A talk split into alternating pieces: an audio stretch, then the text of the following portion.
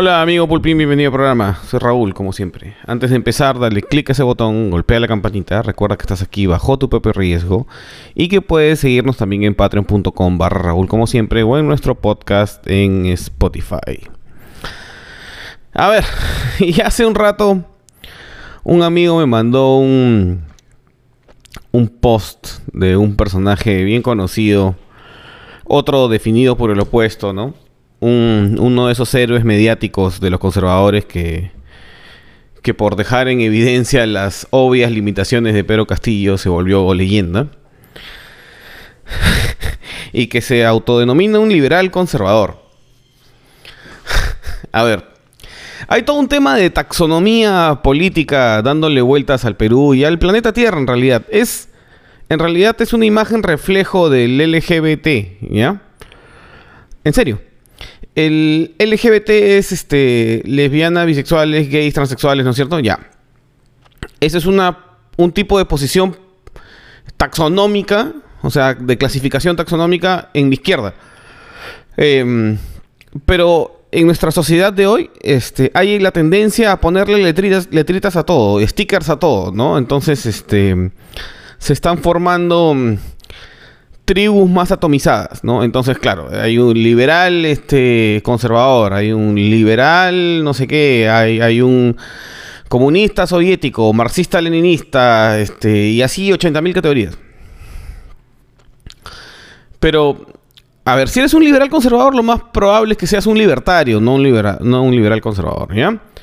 La, mejor, la mejor definición de, de libertario es la de Ayn Rand. Son este, conservadores que quieren fumar hierba. ¿Ya? Es- esa es. Em, Ayn Rand objetivista, ¿no? O sea, es parte de las tribus liberales. Yo diría que más bien de las tribus libertarias, pero... em, ¿por, qué, por qué decía eso? Eh, porque básicamente es igualito a un conservador, igualito, en economía es igualito a un conservador, pero en, en la parte social eh, no le interesa lo que hagas con tu poto. Entonces, eso se ha vuelto eh, algún tipo de libertarianismo, ¿ya? Toda la, taxo- la taxonomía es inútil, ¿ah? Eh, eh, o sea, toda esa taxonomía liberal, libertaria, es como caviar. Puede ser cualquier cosa. O sea, es lo que... Eso es una, una copia de... mm, De construcción social. ¿Qué cosa eres? Eres lo que te sientas, pues. ¿Qué se sienten los de derecha? Liberales conservadores, liberales, liberales católicos, libertarios, paleo libertarios, anarcocapitalistas, objetivistas liberales, etcétera, etcétera, etcétera, etcétera. Porque el liberalismo es como una, es una aspiración, no es algo que tú tomas. Aspira a la libertad y la libertad no es algo al- a lo que llegues así algún día, es una asíntota.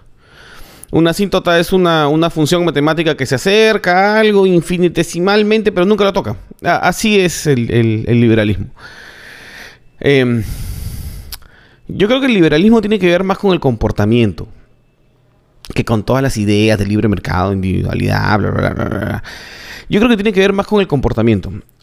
La gente es liberal en el sentido en que puede soportar el dolor de que le critiquen la ideología, bajarse a un plano racional con el que cree diferente a él y discutir en términos civilizados. Sabiendo que en la contraposición de ideas van a encontrar la verdad. Y esa verdad los va a, los va a acercar a la libertad. Para mí eso es liberalismo. ¿Ya? Entonces, si ves un debate entre Slavoj Žižek, que es un comunista, que, es, comunista, se denomina un ateo cristiano, con Jordan Peterson, que es un conservador, eh, que él se denomina conservador, este, que, que en realidad es un liberal, pero bueno, los dos se están comportando de forma liberal. ¿Ya?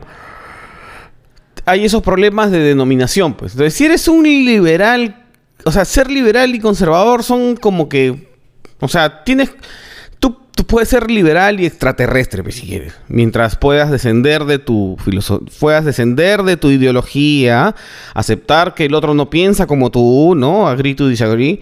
Aceptar que hay cosas que no se van a reconciliar porque todos los seres humanos tienen, tienen ideología y sentarse a conversar civilizadamente en una búsqueda franca de la verdad.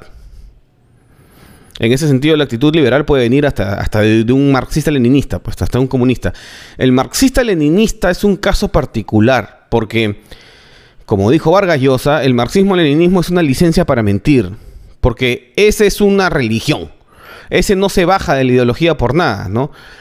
Es bien parecido al conservador de derecha radical, ese no se baja de la ideología con nada. No es consciente que tiene ideología. El marxista-leninista, igual que el conservador radical fanático, cree que no tiene ideología, cree que él es normal, y el otro cree que al opuesto le falta empatía. La realidad es que la gente tiene diferentes colores, pues, y se tienen que sentar, soportar el dolor, porque cuando te atacan la ideología duele, y buscar juntos la verdad. Pero nadie está dispuesto a hacer eso, pues. Em, si yo me sentara a conversar con un marxista-leninista, o con, o con un, un, objetivista, por ejemplo, con un randiano, saldría con el tema de que este, de que todos mis valores y toda mi percepción, todo mi eje moral está mal porque está basado en el cristianismo y el cristianismo está basado en Dios y Dios no puede ser probado. Y yo no le puedo decir, pruébame que no existe porque no le puedes pedir a alguien que pruebe un negativo. Y tiene sentido, pues. Tiene sentido. Lo cual no quiere, o sea, pero lo cual no quiere decir que esté errada la forma en que vive la gente, pues. No porque la matemática, porque es la filosofía y al final la filosofía política se arma como, un, como una yenga de matemáticas, ¿ya? Tú quieres creer en algo, tú quieres creer que no hay propiedad privada, ya. Primero tienes que probar que tú eres un ser racional pensante y que existes. Por ahí empieza. Así, eso hizo Kant. Eso hizo Kant en Crítica a la Razón Pura. Estaba buscando un asidero racional, irrefutable de la existencia de una moral absoluta, sintética a priori. O sea, de una moral que no necesita de la experiencia para ser válida. ¿A qué llegó? Ama al prójimo como a ti mismo. Llegó al imperativo categórico que era que el ser humano se tiene que comportar de la forma en la que si todos los otros seres humanos se comportaran de la misma forma, este, no estarían afectados mutuamente y la, y la sociedad pudiera prosperar. Es parecido al orden espontáneo, en verdad. es como se van a arreglar solos. Se van a arreglar solos y lo que hay que evitar es la violencia, la violencia tribal, ¿no? Y lo que, el, lo que te dice si estás yendo bien o mal es la cantidad de población que puedes alimentar. ¿Mm? Ese, tipo de razonamiento es compartido tanto por Hayek como por, em, por Popper en La Sociedad Abierta y sus enemigos. Entonces, darle, no, hay, no hay que darle demasiadas vueltas a esto. O sea, hay un pensamiento que es medio, medio teológico en respecto al libre mercado. O sea, em, el libre mercado para nosotros en el Perú es deseable. La competencia, sí. Que el libre mercado lo arregle todo es discutible, creo. ¿Ya? El chiste es súper... O sea, es tan complicado el chiste que cuando los de izquierda le dicen neoliberales a los de derecha, los de derecha no entienden. Porque son neoliberales porque lo que ellos creen que es liberalismo en realidad es dogma. Son liberales conservadores. Pues. Y su dogma es que el mercado lo va a arreglar todo. ¿Mm? Por, eso son, por eso les dicen neoliberales. El otro le critica la teoría del valor trabajo de Marx. Marx no le escribió para ese momento. Marx le escribió para una sociedad post-capitalista. Entonces, ni siquiera se entienden los chistes, pues. Porque están tan subidos en sus ideologías, tanto el marxista-leninista como el como el este, libertario postmodernista, porque también es postmodernista, que, que ya no se entienden. Entonces empiezan a pasar cosas graciosas. Por ejemplo, eh, el anarcocapitalista piensa que lo que tiene, que el problema es el Estado, ¿no es cierto? Entonces hay que deconstruir el Estado. O sea, hoy día existe Estado, entonces para que no existe Estado tiene que haber un proceso de, construcción, ¿no es cierto? Hasta que no haya Estado. Ya. Eso es comunismo, pues. Eso es comunismo, porque el comunismo piensa lo mismo. Piensa que va a llegar un momento en el que vamos a llegar al socialismo perfecto, donde este, a cada quien según su necesidad y de cada quien según su capacidad, y el Estado se va a deconstruir solito. Solo que para pasar por eso, los comunistas, a diferencia de los anarcocapitalistas, piensan que tienen que pasar por una etapa de eh, dictadura del proletariado y capitalismo de Estado. Entonces al final son la misma huevada. Pues. al final son la misma huevada. El liberal no sabe. El liberal es el que no sabe. No sabe. O sea, a mí me encanta hacer pre, ¿Cómo se dice? Eh, prever el futuro, pero la verdad es que no sé.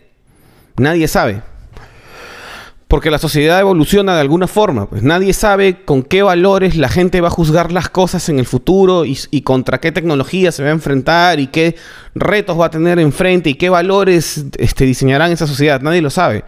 Solo podemos inferir o tratar de adivinar, mirar el pasado, darnos ciertas ideas y ver ciencia ficción, que es la manera como nos vamos a, imaginar el futuro. Vean Race by Wolves en HBO si se quieren imaginar un futuro bien, post-cristiano derecha-izquierda, binario.